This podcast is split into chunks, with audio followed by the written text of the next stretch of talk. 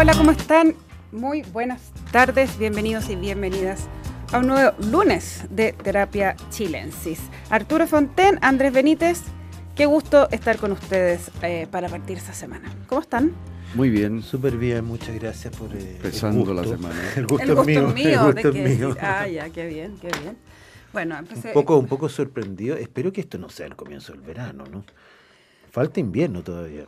Mm, falta el invierno, sábado, por supuesto. eh, un calor, o sea, impresionante. Hoy día, también.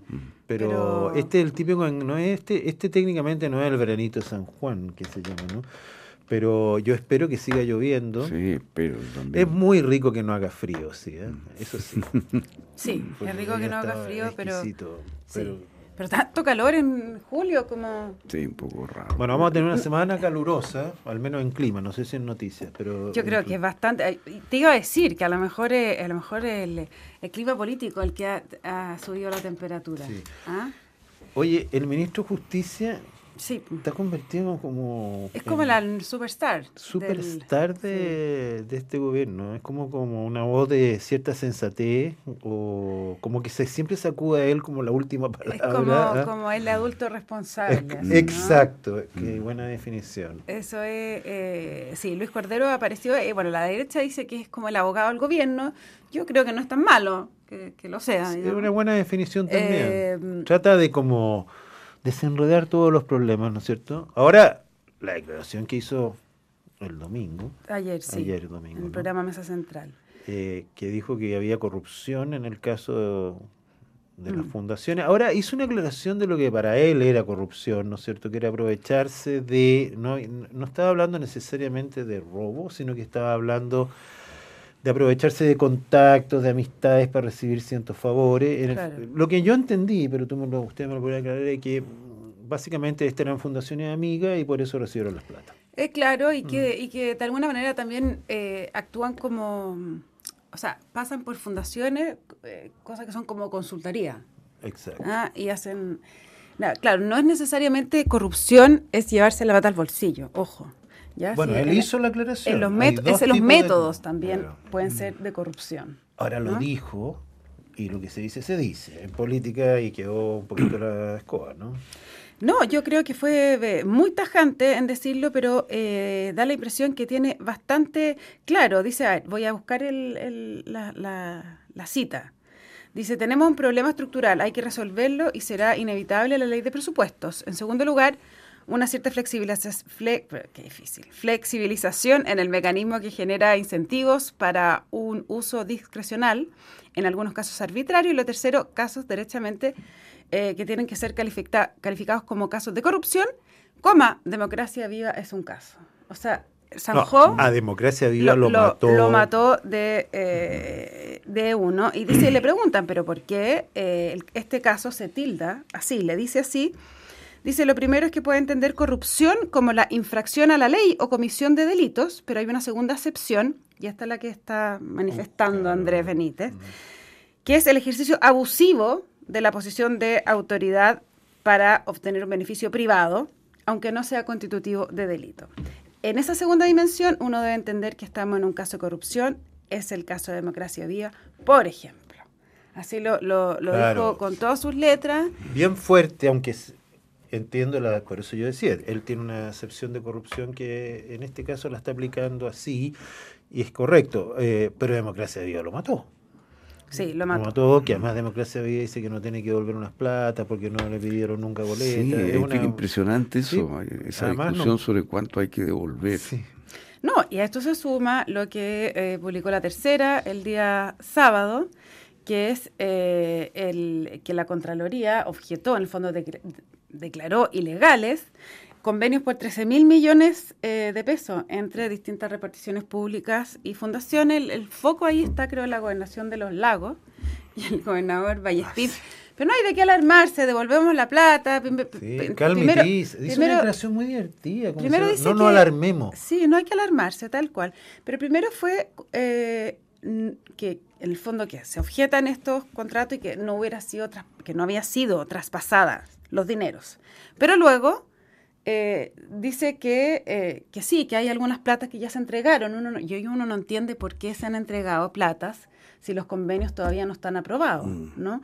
Entonces, bueno, como, como bien dice la tercera, eh, lío de platas.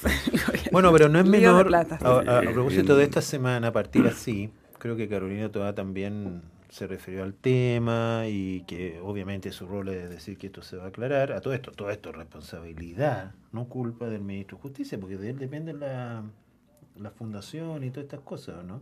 De- de- No es la justicia la que está a cargo de todo. Bueno, en cierto sentido, pero es que no hay instrumentos de, con- de control muy claros. Claro. Entonces, eh, esa es parte de lo que hay que. Pero cuando uno parte la semana diciendo aquí hay corrupción, en la, en la acepción que quiera, porque la corrupción que él se refiere también es bien burda, ¿no es cierto? Es porque yo soy amigo, te presento esto, es un, en- un arreglín de plata, ¿no es cierto? Para pasarte la plata, aunque la ocupes, es lo que dijiste, claro. no la merecía. Esa plata no la merecías por cosas, o no te la ganaste por mérito, sino por, por corrupción. ¿no? Mm. Eh, Es una forma de amiguismo, amiguismo, político. pero con platas del Estado. plata del Estado. pues, es que es muy bien- feo, la verdad, muy feo. Yo, yo, a mí me ha impresionado, ya, ya no sé lo que he dicho acá, pero eh, antes, pero la gente, gente joven, muy partidaria de este gobierno, muy Ah, sí, enojada ¿no? con este tema, y yo Sí. creo que se van a seguir enojando, Sí. porque no es lo que se esperaba, no, no es lo que habían prometido. Uno que es más viejo y cree que ha visto de todo, ¿no es cierto? y no le impresiona nada, pero lo cual es otro problema, porque no, ya no te impresiona nada, ¿no?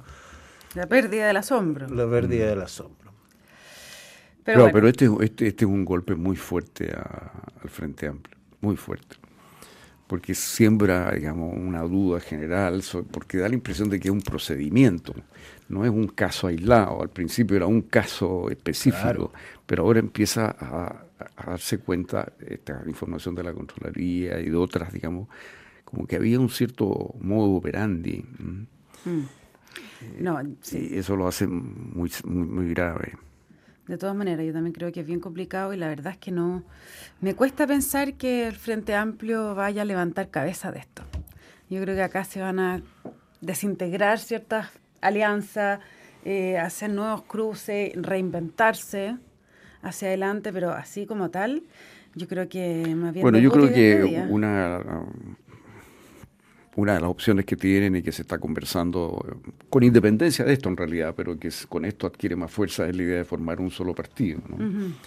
Eh, ahora hay gente que por el contrario dice que esto más bien va a ser un problema para, para, para unificarse. Pero obvio que es un problema porque Eh, tenéis que pero- aceptar a los del Frente a Amplio. claro, a lo- a a lo- los del Revol. Estos son Es que- espera, est- estos son el Frente Amplio es una coalición. pe- pe- Esto es Claro, revolución esto es democrática. Revolución democrática, ¿no No, claro, pero lo que voy es que, eh, eso digo cuando hay realineaciones y es que, bueno, lo que se habla mucho es que hay una columna que se está intentando entre el Partido Socialista en Convergencia Social, eso estaba más o menos claro, eh, que van a ser como, intentan ser más bien los más fuertes de esta coalición y así yo creo que va a haber ah, varios reordenamientos, pero Frente Amplio como está, no, no le veo demasiado eh, por dónde levantarse. Ahora, estamos hablando del Frente Amplio, pero ¿cómo, cómo, cómo está impactando esto en el gobierno, en la figura del presidente, ¿no es cierto? Eh, también es, es muy duro. Porque, Pero da la impresión de que, por lo menos por las encuestas que hemos visto, el presidente más o menos mantiene bueno, su- bajó mucho en la cadena, bajó 28. Pero Eh, bajó cuatro- tres, dos puntos. cuatro- Sí, pero, pero pero esto, pero, ah, pero no es independiente lo que le pase a un partido de Uno pensaría que, que no, pero a mí me da la impresión, fíjate que puntos más, digamos, él está ahí, digamos, en ese 28, 30, 31, por, por ahí está, digamos, bastante sólido. Y, y esto tiene que ver con una, con una adhesión muy real de la izquierda. Fíjate que en la encuesta Pulso Ciudadano hay Esa- una pregunta entregó ayer. que salió ayer, Sí. que es quincenal, hay una pregunta de hecho que me llamó mucho la atención, porque en todas las preguntas, esto ha pasado ya hace tiempo, ¿Tú crees? la izquierda está completamente en otra posición que todas las demás fuerzas, que los independientes, que la derecha, que la, el centro. La izquierda tiene como una visión distinta sobre todos los temas.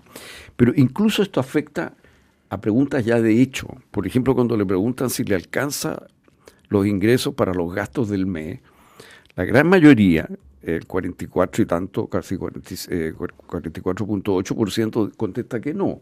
Mm. Y en todos los grupos políticos dicen que no les alcanza para llegar a fin de mes, pero a la izquierda sí le alcanza para llegar a fin de mes. tiene, una fe, una fe. Mira. Es una de las bueno, a lo mejor, a lo mejor es verdad que tienen la fórmula económica mejor. Eso es ellos responden por ellos mismos. Claro. Ah, mira. o gastan menos o ganan más. ¿Cuál es Tienen un modelo, un modelo económico mucho más eficiente. No, pero ¿cuál es tu interpretación de eso?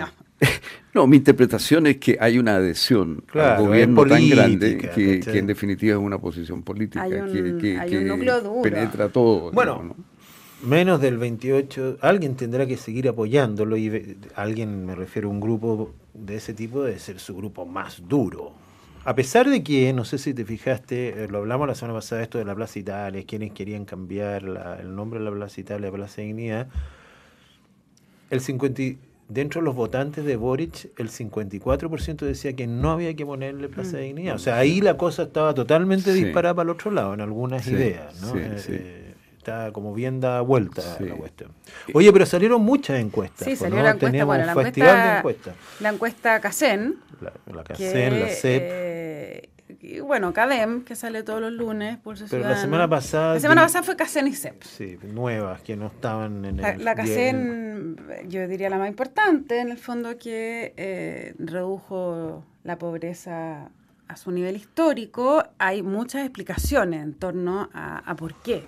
Es que hay una explicación que es interesante dedicarle un minuto que esto del arriendo, ¿eh? porque ahí también eh, uno se da cuenta que la CACEN está hecha más que para contar pobreza, para asignar subsidios, que es una cosa distinta, ¿no? Entonces hay mucha discusión respecto a la asignación que se le, de ingreso que se le hace al arriendo, es decir, las personas que son propietarias de una casa o una vivienda, dentro de su ingreso total se le asigna el arriendo que podrían tener, ¿no es cierto? Mm. Ahora, la gente con justa razón dice, bueno, pero no lo tengo. Ya, pero para compararlo a usted con otra persona, tengo que imputarle un arriendo. Claro, porque si no tendría que arrendar. Claro, porque si no tendría que arrendar. Entonces, eso, lo que pasó en el último tiempo, por lo que leí, ¿no es cierto?, de los expertos, es que los arriendos han subido mucho de precio, en parte porque hay un déficit de vivienda muy grande y porque han llegado mucha inmigración. Y entonces a la gente ese efecto arriendo en el ingreso explica como la mitad de la caída de la pobreza, pero el problema es que no se nota, no se nota en, la realidad cuando tú le preguntas a la gente, ¿le alcanza para fin de mes? No me alcanza, pero ¿cómo? Si lo arriendo cada día más Salvo, al grupo que es Arturo. pero, pero, pero te fijas que ahí tú, y entonces eh, me contaba eh, que el gobierno por eso fue un poco cauto en mm. anunciar esto, porque la gente no tiene esta percepción de que la pobreza cayó tanto, porque se siente cada vez más pobre algunos, ¿no es cierto? Porque también es cierto que estamos en una mitad de una crisis económica no menor, que ha hecho, tú ves las cifras de empleo, ves las cifras de salario y la inflación, etcétera ¿No se condice un poco con esta mm. caída tan grande de... Bueno, desde luego los ingresos autónomos, caen. Eh, caen un poco, o sea, la gente no es que esté ganando más, la gente, esto es simplemente producto de subsidios. Subsidios y de este factor habiendo este que adquirió mucha importancia. El punto es que, que pase con esto, la PGU tiene mucha incidencia en esto, entonces se acaba la PGU y, lo otro que tiene incidencia es que subió la pensión mínima. ¿no? Gradualmente subió y eso afecta bastante. Eh, ese otro Ahora la PGU no se va a acabar porque yo creo que toda esta discusión de la reforma de pensiones va a terminar con una PGU muy sólida. Eso es lo que finalmente, eso yo creo que está todo el mundo de acuerdo en eso. El gobierno no ha querido entregar eso mm. todavía. Pero toda la oposición mm. diría, te compraría mañana ese proyecto, y queremos financiar solo la PGU, listo, vámonos con eso. Que se ha planteado muchas veces. Mm. Pero eso es lo que pasó con la casa. Oye, es una buena noticia, que estadísticamente la pobreza baje y que yo creo que en realidad bajó porque venimos de un pic enorme, porque es pandémico, ¿no? Em, pero hay que hacer esa pequeña salvedad, no es pequeña, pero hay que hacer esto un, un efecto un poco contable. Hay gente que dice, ¿por qué lo hacen así? Entonces, y yo repito, porque no esto no era un, contar pobreza ni pobre, era cómo asigno yo un subsidio a ti versus el otro. Y obviamente una persona que vive con una estupenda casa puede ser muy pobre, pero no tiene ingresos, pero tiene la casa. Entonces uno tiene que considerarlo versus otro que no tiene la casa. Sí, es, una- es un factor para poder comparar. Y ¿no? se hace así en todo el mundo. por lo Claro, demás. claro. Oye, la CEP Oye. también eh, eh, estuvo, se, se dio a conocer el viernes.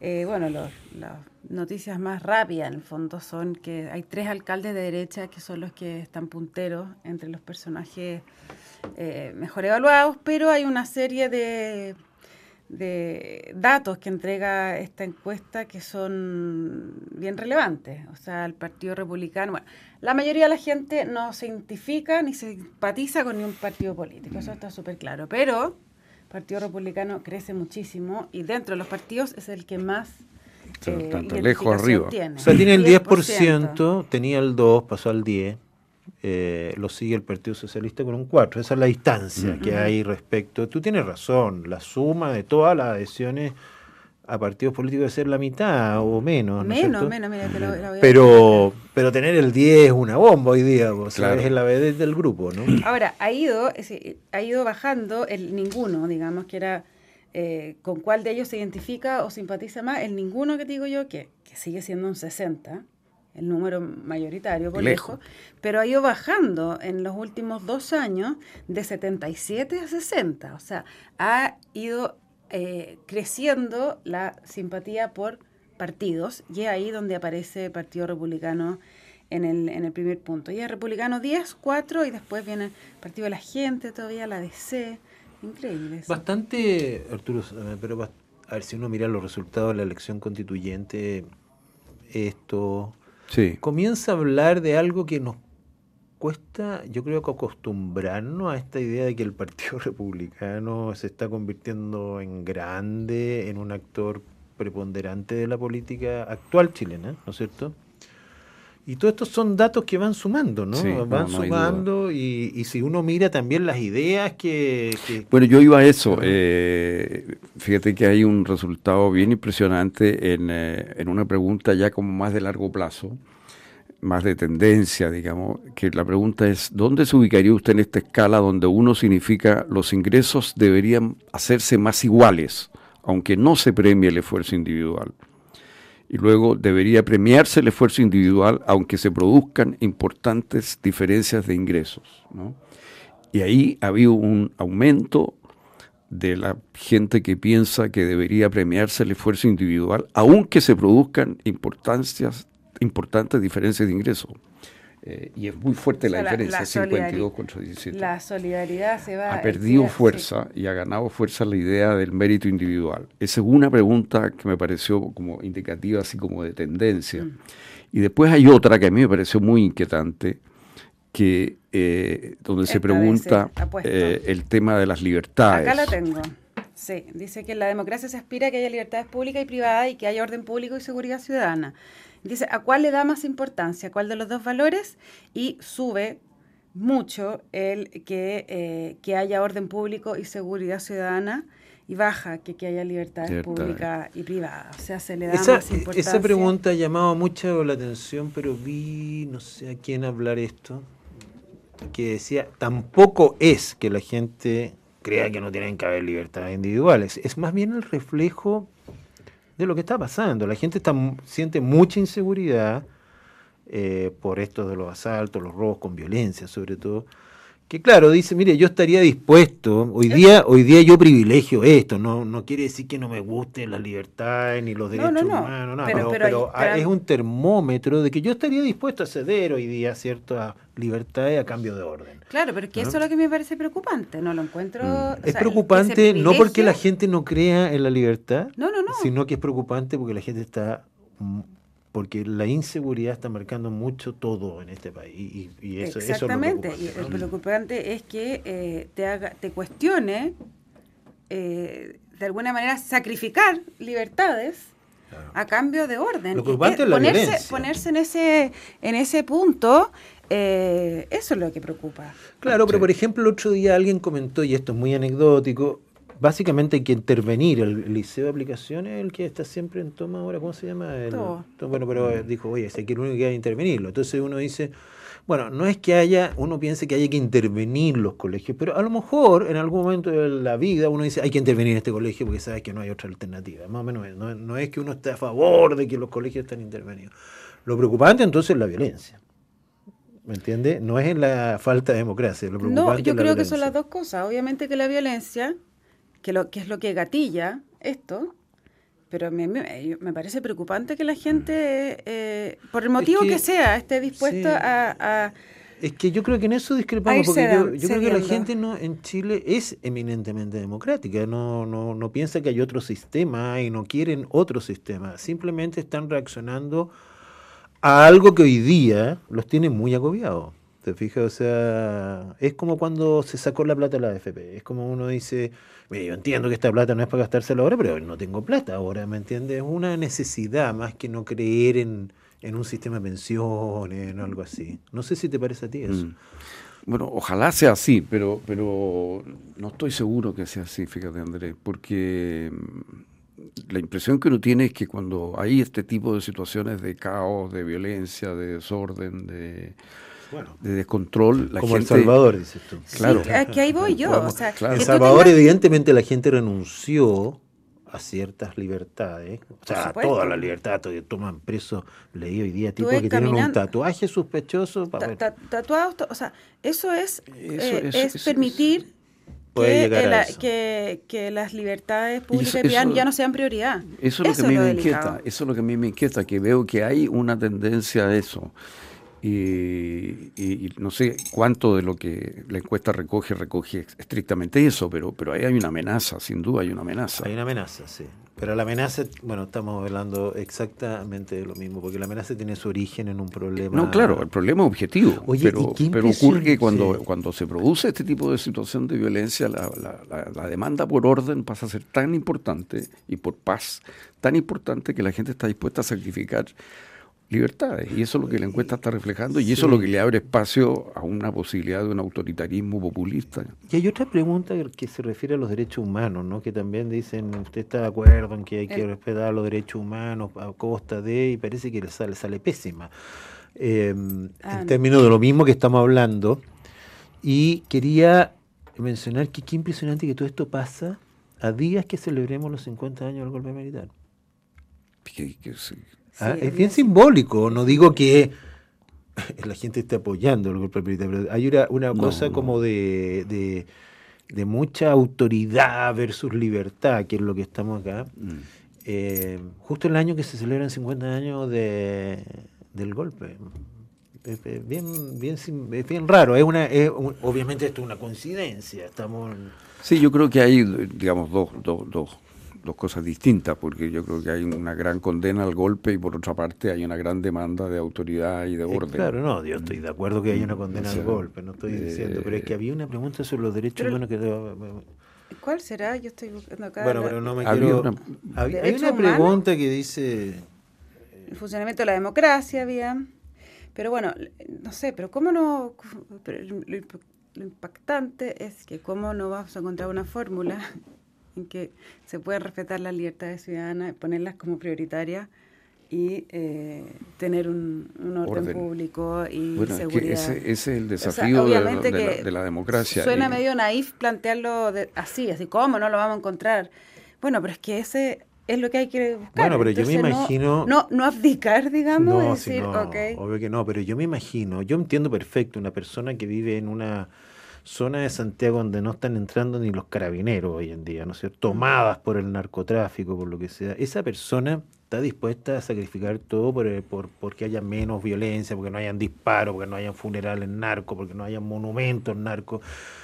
O sea, ¿qué le podéis pedir a alguien así? Pues, o sea, decirle, oiga, aquí hay valores fundamentales, No, claro que que yo quiero no. todos presos aquí. Oh, Fíjate que me acuerdo que en la discusión de la... En algún momento se planteaba que la droga fuera mm, legal, la droga la, la droga más La básica. despenalización de la, ¿qué? Marihuana, cosas Bueno, tú debes saber eso. En la encuesta salía que la gente más opuesta a esto era la gente de los, de los barrios más Mm. pobres, porque decíamos, si yo veo el tráfico acá, pues, yo lo veo acá, usted llega a despenalizar esto y aquí se acabó todo, ¿te fijas? Esta despenalización de la droga es una cuestión casi del barrio alto. Donde no había ningún problema, te fijas, donde la- el tráfico se produce en otras partes, bueno, en ese tiempo, ahora está en todas partes. Creo que la pregunta que tú, no sé si es esta, ¿qué tan de acuerdo está con las siguientes afirmaciones? En vez de tanta preocupación por los derechos de las personas, no los derechos, humanos, o sea, los derechos de las personas, lo que este país necesita es un gobierno firme y se dispara, por supuesto, el muy de acuerdo, o más de acuerdo, un 66%. Sí, me equivoqué con los derechos humanos. Pero esos el derechos de derecho las de personas. personas. Oye, ¿Qué? se, Bien nos- se nos parecido. acabó, se nos acabó el tiempo. Pero te doy un minuto, Arturo La Fontaine. encuesta Pulso Ciudadano eh, recoge un gran descontento con el sistema político y económico. Eh, lo que está señalando que hay una sensación de ingobernabilidad. Y esto tiene que ver en parte con la cantidad de partidos, de pequeños partidos y los conflictos permanentes que hay entre ellos. Esta guerra de trinchera que estamos viendo en la política. Y yo espero que la convención tome medidas para disminuir el número de partidos. Ya saben, ya, recado directo del profesor Fonten. Eh, les cuento que la transformación digital de tu empresa nunca estuvo en mejores manos. En Sonda desarrollan tecnologías que transforman tu negocio y tu vida, innovando e integrando soluciones que potencian y agilizan tus operaciones. Descubre más en sonda.com. Sonda Make It Easy. Quédense en Radio Duna porque a continuación información privilegiada al cierre y luego sintonía crónica debut junto a Bárbara Espejo y Francisco Árabe. Andrés Benítez, Arturo Muchas- Fonten, muchas gracias por este lunes cargado a la cifra. Cargado ahora sí. Que estén bien. Buenas Muy noches. buenas noches.